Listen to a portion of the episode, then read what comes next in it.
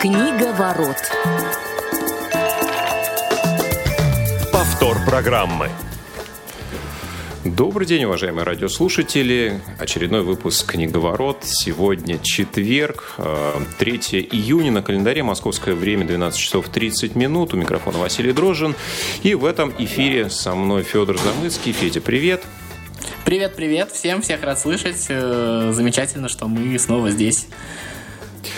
Да, сегодня не будет у нас, к сожалению, Глеба Новоселова, но мы обязательно отыграемся на следующей программе. А, даем Глебу слово. Надеюсь, что он нас услышит. Этот эфир обеспечивают команда наших коллег, звукорежиссер Илья Тураев и линейный редактор Ольга Хасид, которые будут принимать ваши звонки по телефону 8 800 700 ровно 1645 и скайпу radio.voz. По этому э, контакту можете, пожалуйста, звонить звонить, тем более, что у нас сегодня замечательный гость, э, которого я спешу представить. Это педагог, писатель, блогер, основатель э, Института неформального образования, школы неформального образования «Апельсин» Дима Зицер. Ну и сегодня мы, поскольку находимся в книжной передаче, конечно, заявили книгу для обсуждения, а именно «Свобода от воспитания». Именно о ней сегодня пойдет речь, ну и в целом, конечно, о процессе воспитания воспитания в понимании нашего гостя. Дима, здравствуйте, рада вас приветствовать. Здравствуйте, добрый день, друзья. Да, ну, вы знаете, я э, читал э, книгу и сегодня буквально угу. решил обновить э, собственное впечатление. Но вот на мой такой сугубо дилетантский взгляд, основная мысль, основной посыл сводится к тому, что все-таки э, взрослые вместо того, чтобы навязывать свою волю, э, должны просто, ну, не должны, но скажем так, э, проще гораздо просто любить и э, относиться по-дружески к своим детям. Прав ли я в своем умозаключении? Об этом ли книга? Слушайте, ну, я думаю, что, в общем, э, вы правы, но я сказал немного проще. Речь идет о том, что когда мы общаемся с детьми, мы общаемся с другими людьми. А дальше все остальное к этому присоединяется просто. А... Да, давай. Давай, Федя. ну хорошо. А, у меня, на самом деле, я немножко даже отмотаю от Васиного вопроса немножко назад. Мне интересно, а, в какой момент а, приходит вообще вот это вот понимание, то, что вы должны что-то написать книгу, написать об этом. То есть а, в какой момент вы понимаете, что вы знаете что-то такое, что не знают другие, и об этом нужно рассказать людям. То есть вот что влияет именно на этот момент решения принятия написания такого материала? Ну, слушайте, я думаю, что я думаю, что я думаю, что это, это ответы совсем совсем разные у разных людей людей, не знаю. У меня как-то так, ну я, поскольку я всю жизнь э, э, так или иначе, ну, занимаюсь педагогикой, и всю жизнь я что-то так или иначе рассказываю людям. Но в какой-то момент из разных э, моих рассказов, статей, каких-то постов и так далее появилась первая книга. Ну все, а дальше уже вторая, третья, восьмая и так далее. Так что нет, нет, здесь никакого пафосного решения не было, если честно. А, ну вот прежде чем перейдем непосредственно к самой книге, а, насколько вам кажется эффективно способ донесения информации до аудитории, в частности, до родителей, именно с помощью книг? Вот в современном мире информационном, где сейчас, а, ну скажем так, за пространство ушное, глазное борется огромное количество источников, книга остается до сих пор все-таки таким авторитетным, ну скажем так, источником для образования? Э, вы знаете, что хороший вопрос. Э, ну, э, во-первых, я думаю, что да. С другой стороны, вы абсолютно правы о том, что форматы меняются. Именно поэтому, если мы говорим о свободе от воспитания, она базируется на статьях, на, на, на постах скорее. Да? Это вообще такой, такой ну, отчасти Facebook на бумаге. Э, насколько это, насколько это влияет, слушай, ну, судя по, по, по тому, сколько народу ее прочло и читает, э, ну, похоже, влияет. Я готова обсуждать. Надеюсь, что да, надеюсь, что да. Э, речь же всегда идет, ну, во всяком случае, в моей профессии, о том, что должен произойти первый толчок. А дальше, если первый толчок произошел, дальше человек начинает сам это разматывать. Это может быть книга, это может быть случай, это может быть случайное слово сказанное. Это так устроено. А вот смотрите, вы говорите, сколько народу читает. А есть у вас, ну, при, примерно, дайте вот нам расклад, сколько народу читает, какие вообще результаты, и, может быть, есть какой-то, я не знаю, еще какие-то отклики необычные, которые вы получали, вот. Много, много, слушайте, много. Я, я не скажу вам сейчас, я боюсь вам сказать э, э по объемам, но ну, не знаю. Я думаю, что э, свобода от воспитания плюс э, любить нельзя воспитывать плюс подростки. Думаю, что мы хорошо за 100 тысяч уже зашли. Это не про тех, кто читает, а про тех, кто покупает. Читает, как мы понимаем, ну, можно умножить на два, если не на три. Но это, в общем, ни о чем не говорит. Это не, это не то, что это показатель того, какая книга хорошая. Да, это разные другие показатели. А что касается откликов, ну, откликов очень много, конечно, самых разных, самых-самых. И отрицательных в том числе. А, ну, безусловно, безусловно, э, для многих э, ваш подход в целом да, к педагогике, к воспитанию, он а, непривычный, да, скажем так, не то, а, к чему, собственно, люди сами расположены, да, и, ну, скажем так, воспитаны немножко в другой системе. Мне очень понравилось э, начало вашей книги, да, некий посыл от родителей, так, такое извинение за собственное поведение. И вот э, мы оба с Федором э, являемся тоже э, отцами счастливыми. И, ну, вот, читая книгу, я сам себя иногда ловил на мысли, что действительно много написано обо мне. А, вот природа раздражения взрослого человека, который не может, не понимает, как объяснить ребенку, да, и пытается навязать какие-то собственные правила в его мире привычные. Вот откуда такой вопрос, да, откуда берется эта природа раздражения, да, всегда ли это какой-то там процесс в детстве происходящий, и как человеку с ней справиться или сделать первый шаг, чтобы с ней начинать как-то бороться? Слушайте, ну, во-первых, я должен вам сказать следующее. Я начну издалека. Я начну с того, что свобода от воспитания, э, вот когда я э, сначала написал на эту тему статью, потом написал, потом превратилась в книгу, Свобода от воспитания очень часто воспринимается как свобода детей от воспитания. Да, теперь я должен сказать, про это написано, э, я говорю о свободе взрослых. Да, то есть мое-то предположение, не предположение, а уверенность, что в тот момент, когда мы находимся в капкане воспитания, в капкане мы дети. И мы действительно должны какими-то очень странными способами э, пытаемся из этого капкана выбраться, вот сейчас за счет детей.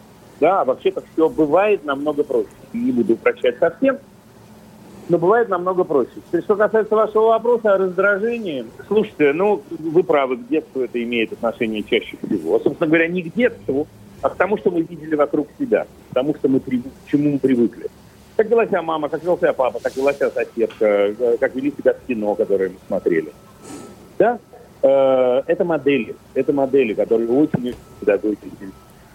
Что касается того, как от этого избавиться, ну, есть э, способы сознания. Способ сознания довольно простой. Но представьте себе ситуацию, что э, вас раздражает начальник. Вы не станете вести себя так же, как вы себя ведете, когда вас раздражает ребенок. И поэтому, к сожалению, одна из причин того, почему с детьми мы ведем себя так, это потому что можем. Потому что можем себе это позволить. Можем позволить себе распущенность, которую мы не можем позволить себе со взрослыми, потому что мы получим отпор. От ребенка мы отпор не получим. Да, ребенок слабее нас, ребенок зависим.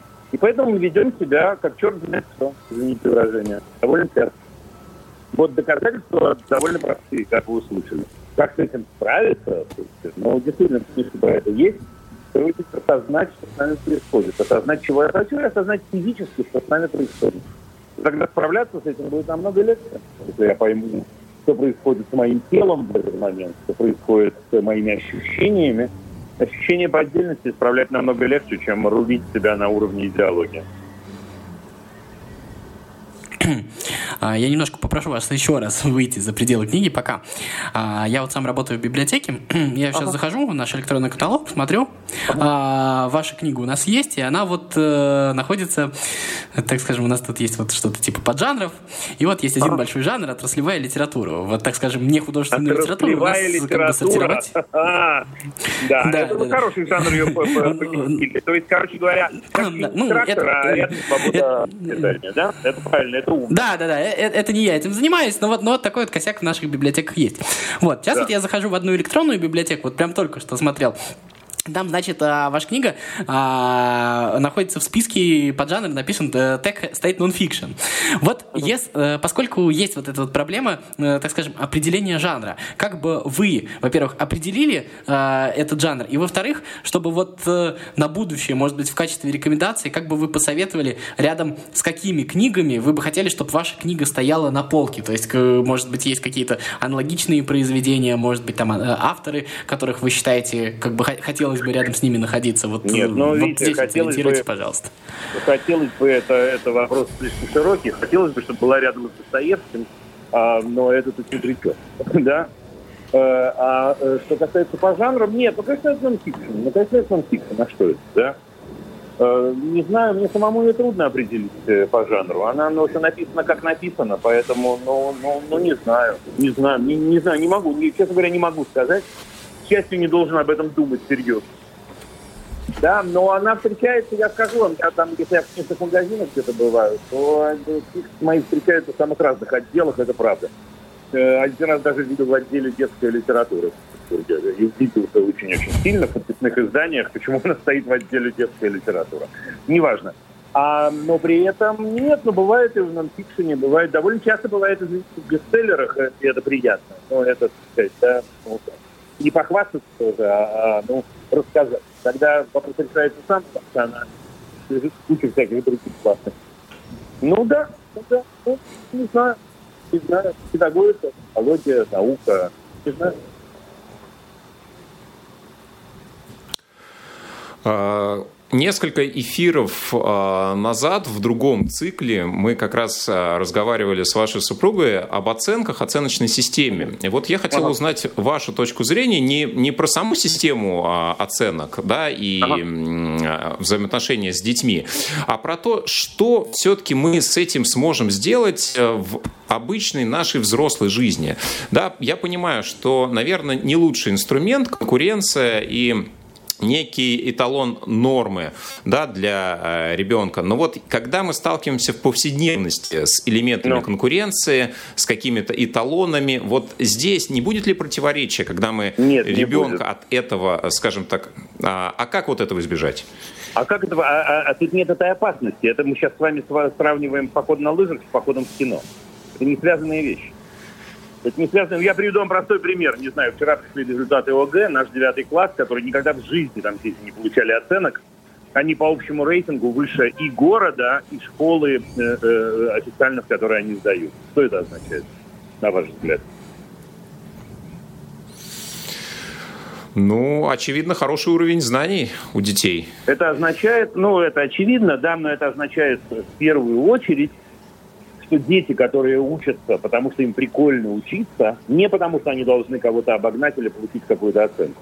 Да, э, дети, которым прикольно учиться, которые понимают, какое отношение это знание имеет к жизни и зачем вообще им все это надо. Они не запариваясь, на самом деле, получают, ну, как минимум, те же знания, что их сверстники, если не выше, но в нашем случае, ну, тот я сплюну, чтобы в будущем было то же самое, да, но в нашем случае, к счастью, выше. Тут нет противоречия никакого. А, у нас... Нас, нас угу. оценивают в взрослом возрасте. Это такая тоже э, э, довольно странная идея. Нас оценивают только если мы позволяем себя оценивать и хотим, чтобы нас оценивали. В взрослом возрасте, ну, попробуйте привести мне хотя бы один пример оценок во взрослом возрасте. Оценок во взрослом возрасте? Ну да. Руководство, ну, руководство оценивает руководство работу вас не оценивает, Руководство вас не оценивает, руководство вас э, принимает на работу, и если э, руководство не удовлетворено результатами вашего труда, например, вас увольняют. Это не оценка. Это не оценка. Э, а главное, если вы... Ну, а что, а что же это? Это не оценка, я расскажу, я расскажу. Смотрите, эта история очень простая. Вы умеете то, что вы умеете, правда? Да, э, да чаще безусловно. в хорошем варианте вы умеете то, то, то, что вы любите, вы умеете то, что доставляет вам удовольствие, то, что позволяет вам реализовываться и так далее. При этом вы имеете некоторую цель, я полагаю. Да? Ну, разные цели. Та же самая реализация, может быть, деньги и т.д. и т.д. Дальше вся жизнь устроена как встреча и расставание, как компромисс. Мы с вами встречаемся. Э, и в этот момент я что-то получаю, и вы что-то получаете свести это к оценке можно, но это очень-очень примитивно у нас получится. Да, это не, не вопрос оценки меня, это все равно, что вы скажете, я постоянно оцениваю свою жену. У меня есть специальная тетрадочка. И я ставлю ей там оценочки. Вот как сегодня она разговаривала, как борщ у нее был, как секс у нас был с ней и так далее. Сколько времени продлится ваш брак, если вы пойдете к таким оценочкам? Пару недель, в лучшем случае, то есть она очень терпеливая женщина. Да, вот что делает оценка. Она разрушает истинные отношения. Более того, предположим, возвращаясь к вашей ситуации с начальником.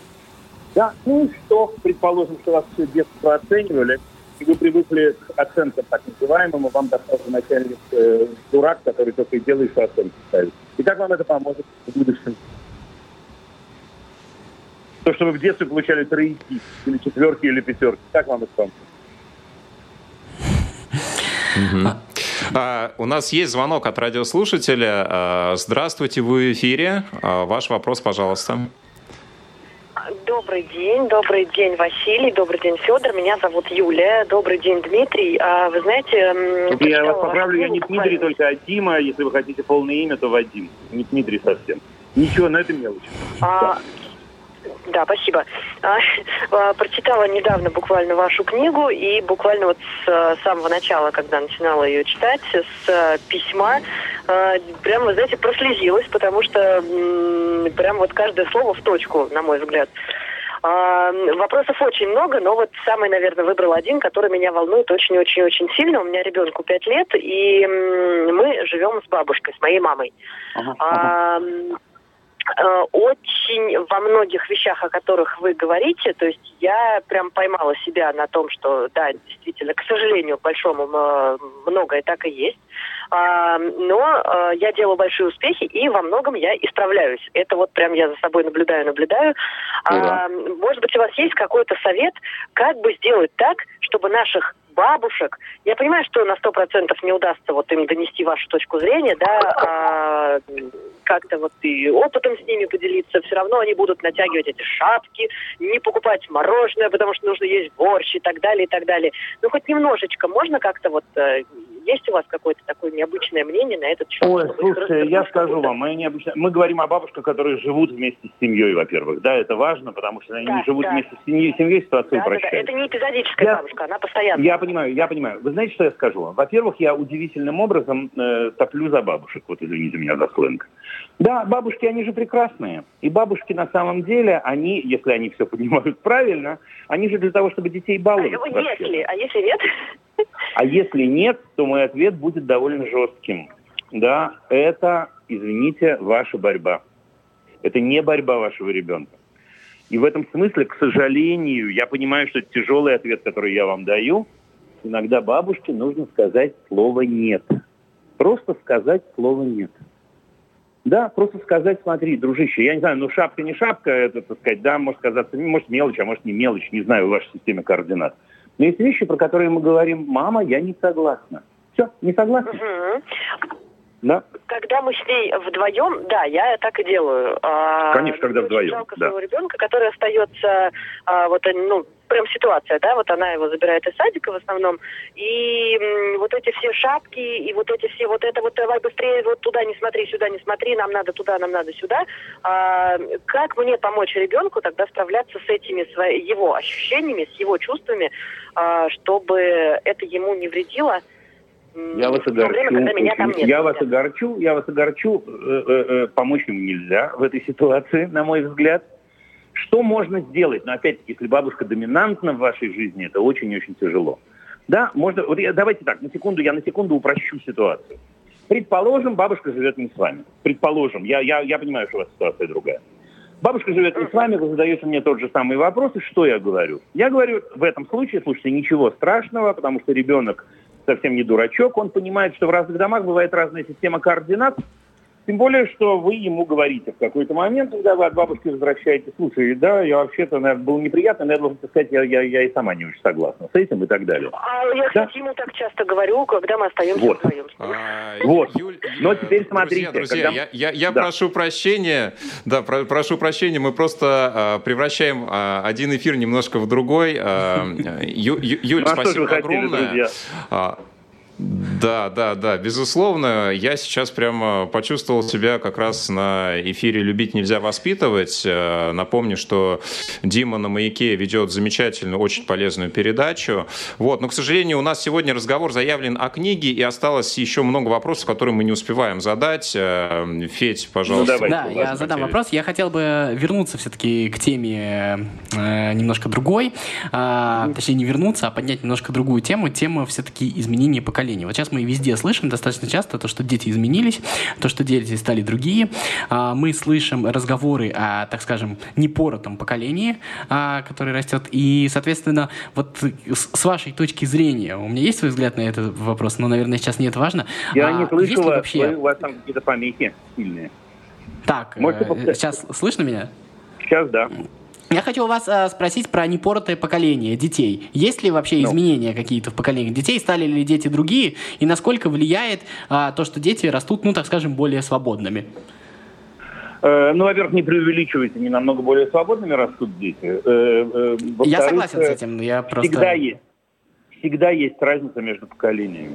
Всегда есть разница. Всегда предыдущее поколение, чтобы успеть за следующим, должно вскакивать в последний вагон подходящего поезда. Всегда.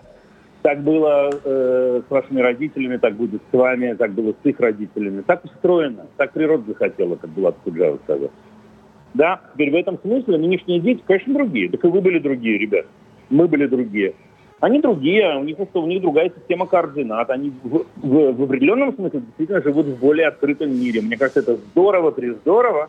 Еще раз, нам их догонять, а не их тормозить нам э, понимать, как устроена жизнь в музыкальном ритме, с э, гаджетами, с бескрайними просторами интернета, это наша работа, а не их. Так что, так что, ну да, разница есть, но вот она вот такая. Тогда я доспрошу, если можно.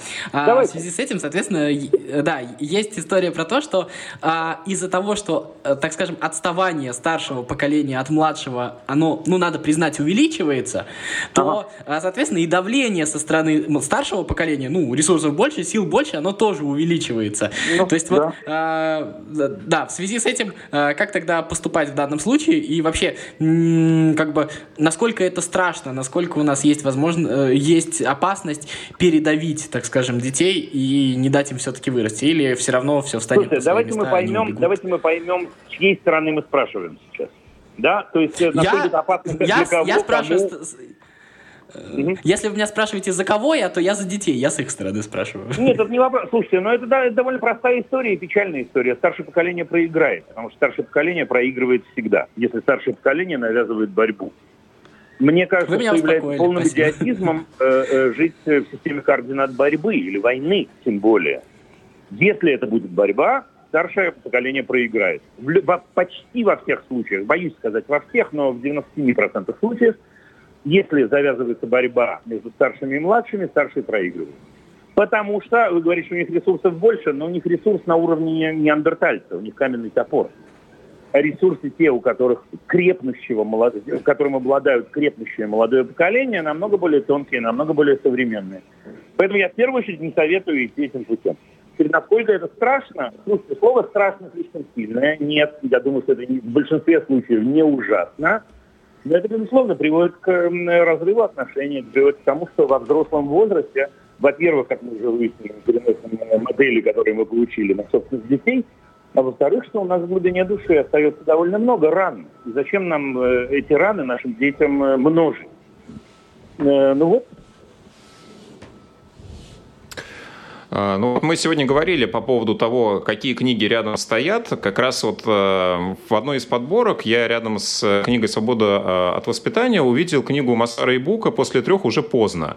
Ага. Да, это книга про раз... раннее развитие основателя корпорации Sony, где, ну, э, как раз автор говорит о важности того, чтобы дать ребенку попробовать максимально в раннем возрасте, вот до трех лет, разные-разные-разные да. вещи поделать. Вот ваш, ваше отношение к этому поэтому, то есть это ложится в концепцию, ну, скажем так, не реализации каких-то замыслов родителей, а именно развития самого ребенка. То есть как здесь Нет, не дать возможность попробовать больше и при этом не навязать как бы свою волю? Вот в чем вопрос. Нет, не ложится абсолютно. Я с большим уважением отношусь к Масару и Буку к этой книге. И, ну, действительно, с уважением.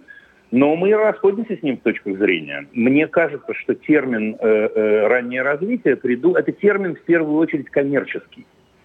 Да, раннее развитие – это термин, который используется э, огромным количеством клубов раннего развития. Знаете, пусть ваш ребенок выучит э, английский язык в два года, и вот это вот все.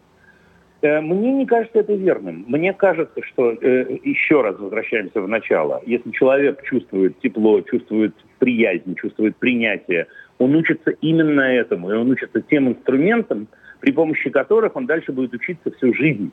Вот всю жизнь.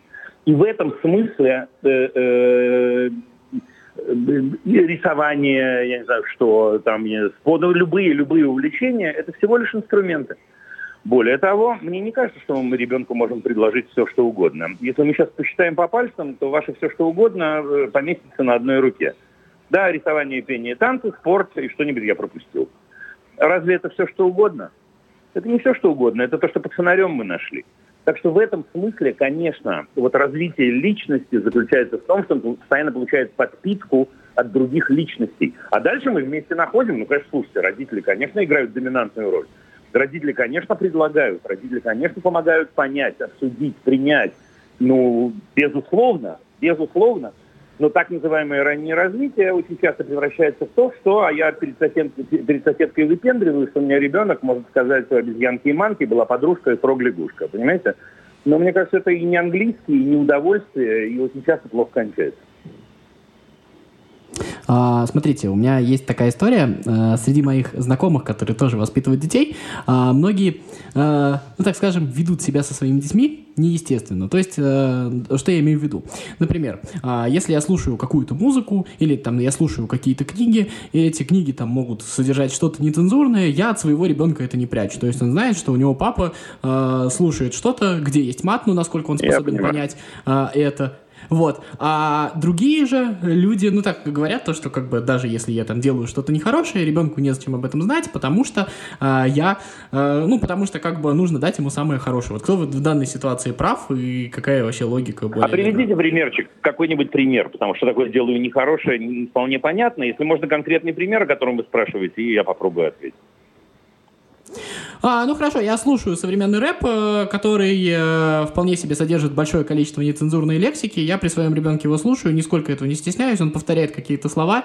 А, э, так скажем, мои друзья, которые в принципе слушают ту же самую музыку, а, при ребенке при своем этого не делают.